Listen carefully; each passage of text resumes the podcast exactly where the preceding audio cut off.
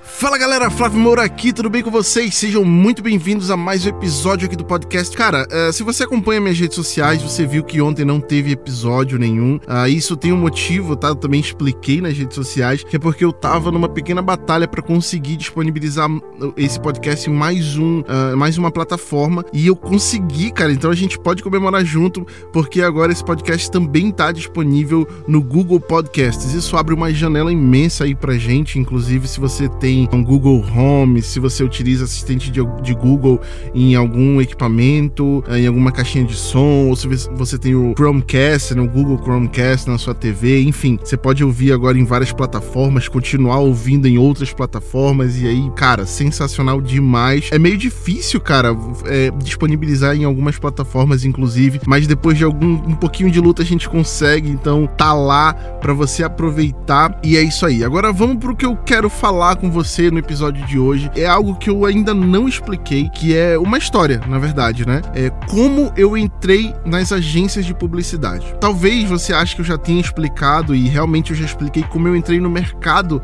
é, publicitário, mas não como eu entrei nas agências, porque existe uma diferencinha aí, tá? Muita gente, muita empresa, uh, muitos serviços, vendedores de produtos não estão ali diretamente ligados com agência de publicidade. Na verdade, elas estão ali trabalhando por conta própria, elas procuram freelancers, elas procuram produtores ali independentes ou até mesmo as produtoras direto, sem ter essa ponte com a agência de publicidade. Isso é bem comum, na verdade. E de certa forma é até fácil você entrar nessas empresas porque basta você conversar diretamente com elas. Quando a questão é uma agência de publicidade, já envolve uma série de outras questões. E é essa história que eu quero contar para vocês. Depois de eu já ter participado aí de algumas produções, já estar produzindo para algumas empresas, para algumas pessoas assim com um nome bacana bacana, enfim, uma série de produções aí que realmente poderia me alçar para dentro das agências, eu vi que tava demorando para isso acontecer. Não tava rolando, né? E eu comecei a me perguntar por quê? Cara, por que, que eu não tô entrando em agências de publicidade? Por que, que eu não tô, por que, que eu não tô sendo chamado? Na verdade, eu poderia muito bem conversar com as agências, né? Eu poderia muito bem chegar com essa galera e falar: Oi, tudo bem? É, olha, eu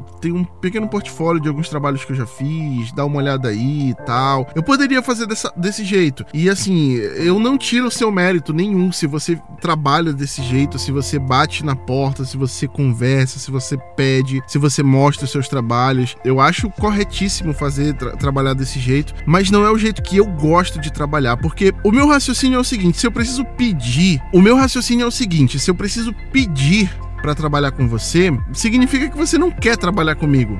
Entendeu? Significa que você não ouviu falar de mim, significa que você não tem interesse em trabalhar comigo. É, é isso. Mas como eu já falei, não tira o mérito se você vai lá, bate de porta em porta. O que que eu gosto de fazer? Eu gosto de ser chamado. Por quê? Porque quando você é chamado, a pessoa quer trabalhar com você. Ela quer o seu trabalho ali, ela não quer o trabalho do teu colega de profissão, ela não quer o trabalho do teu concorrente, não, ela quer o teu. Tanto é que ela foi até você pedir um orçamento teu, pedir para você analisar uma proposta, enfim. Se ela foi te pedir é porque ela quer que você participe participe. Então, assim, você já tem uma vantagem muito grande quando alguém vai te pedir. É claro que é muito mais difícil disso acontecer, né? Pô, a pessoa tem que saber que tu existe primeiro para poder te chamar. Então, assim, eu comecei a me perguntar, cara, o que, que eu tenho que fazer para ser chamado por uma agência de publicidade? Bom, existem alguns passos aí que eu levei em consideração. Primeiro, tu não vai ser chamado por qualquer agência de publicidade, né? Naturalmente, se você é videomaker, se você trabalha com isso, você pelo menos conhece algumas pessoas do ramo, pode ter estudado na faculdade de publicidade com pessoas do ramo, ah, enfim, em algum momento você já se esbarrou com alguém que tá ali naquele meio. E provavelmente alguém que tá ali naquele meio vai trabalhar ou conhece alguém que trabalha dentro de uma agência. Então só aí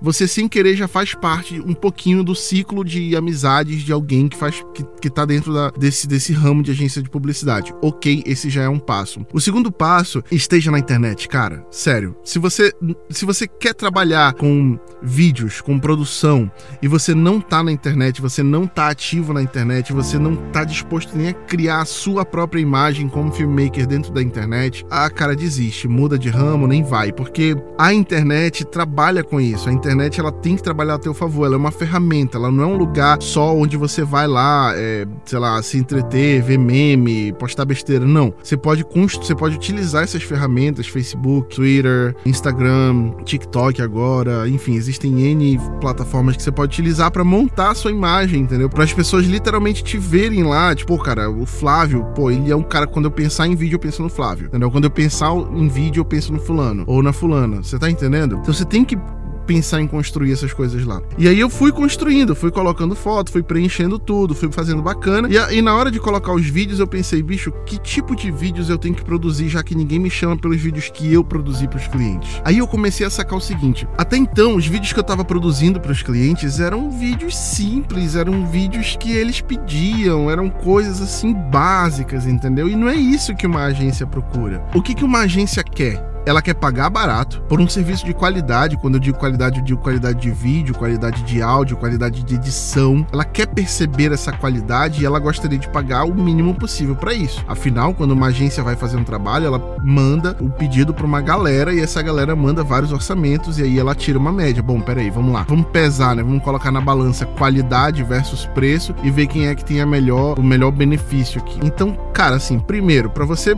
cobrar barato, não é que você vá se prostituir para ganhar o trabalho. Não, é só você trabalhar com pouco, ou seja, poucas pessoas, ou você sozinho, ou você e mais uma, ou você e mais duas pessoas no máximo, entendeu? É, ganhando justo, tá? Não, não é, é, pelo amor de Deus, jamais confunda as bolas em cobrar um preço assim ridículo para fazer uma coisa que vai te dar bastante trabalho. Não, a não ser que você esteja entrando no mercado agora, queira mostrar serviço. Flávio, eu não tenho portfólio, eu não tenho como mostrar que eu sou bom naquilo, entendeu? Aí tá, tudo bem, você vai cobrar um valor super barato, ou então vai fazer um free mesmo para conseguir portfólio e a troca, né? O pagamento por aquilo vai, vai ser é, você ter a, a, a possibilidade de publicar aquilo online, de usar aquilo como portfólio, ok. Agora, jamais dentro do mercado cobre baratinho, porque uma vez que você cobrar barato, amigo, você vai ter que cobrar barato para sempre, porque o dia que você subir o preço, a agência vai falar, ah, mano, falou aí, tchau, tchau, não vou mais te chamar não. Não, que isso, não rola. E pronto, entendeu? Não interessa o que você alegue. Então, assim, entrou no mercado,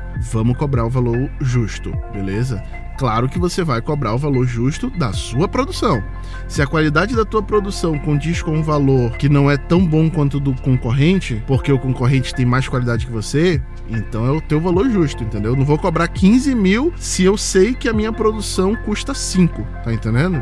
Por aí vai. Uh, enfim, e, e, aí eu comecei a me perguntar, cara, como é que eu faço isso? Como é que eu produzo esse, tipo de coisa se os meus clientes só querem coisas básicas? Aí, mano, surgiu a resposta na hora. Eu vou ter que produzir para mim mesmo. Eu comecei a fazer vídeos para mim. Eu comecei a fazer vídeos para produtos que eu tinha em casa. Eu comecei a fazer vídeo para pessoas aqui em casa, com minha esposa. Eu comecei a produzir vídeos com meus amigos. Eu comecei a produzir vários vídeos assim que eu não ganhava absolutamente nada. Eu só tava pegando os meus amigos, produtos, coisas que eu tinha em casa casa, uh, espaços familiares e fazendo vídeos. Só que eu fazia os vídeos, entendeu? Câmera, som, edição, coisas absurdas eu fazia. E comecei a postar. E comecei a pipocar aquilo ali nas minhas redes sociais. Até que um dia, uma pessoa, uma colega minha, mencionou o meu nome no Facebook. Eu fui ver onde é que tinha me mencionado. Foi uh, na página de uma agência que estava procurando freelancers para fazer um trabalho. Aí eu fui lá, comentei fui chamado pela agência, conversei com a agência, uh, estabeleci meu valor,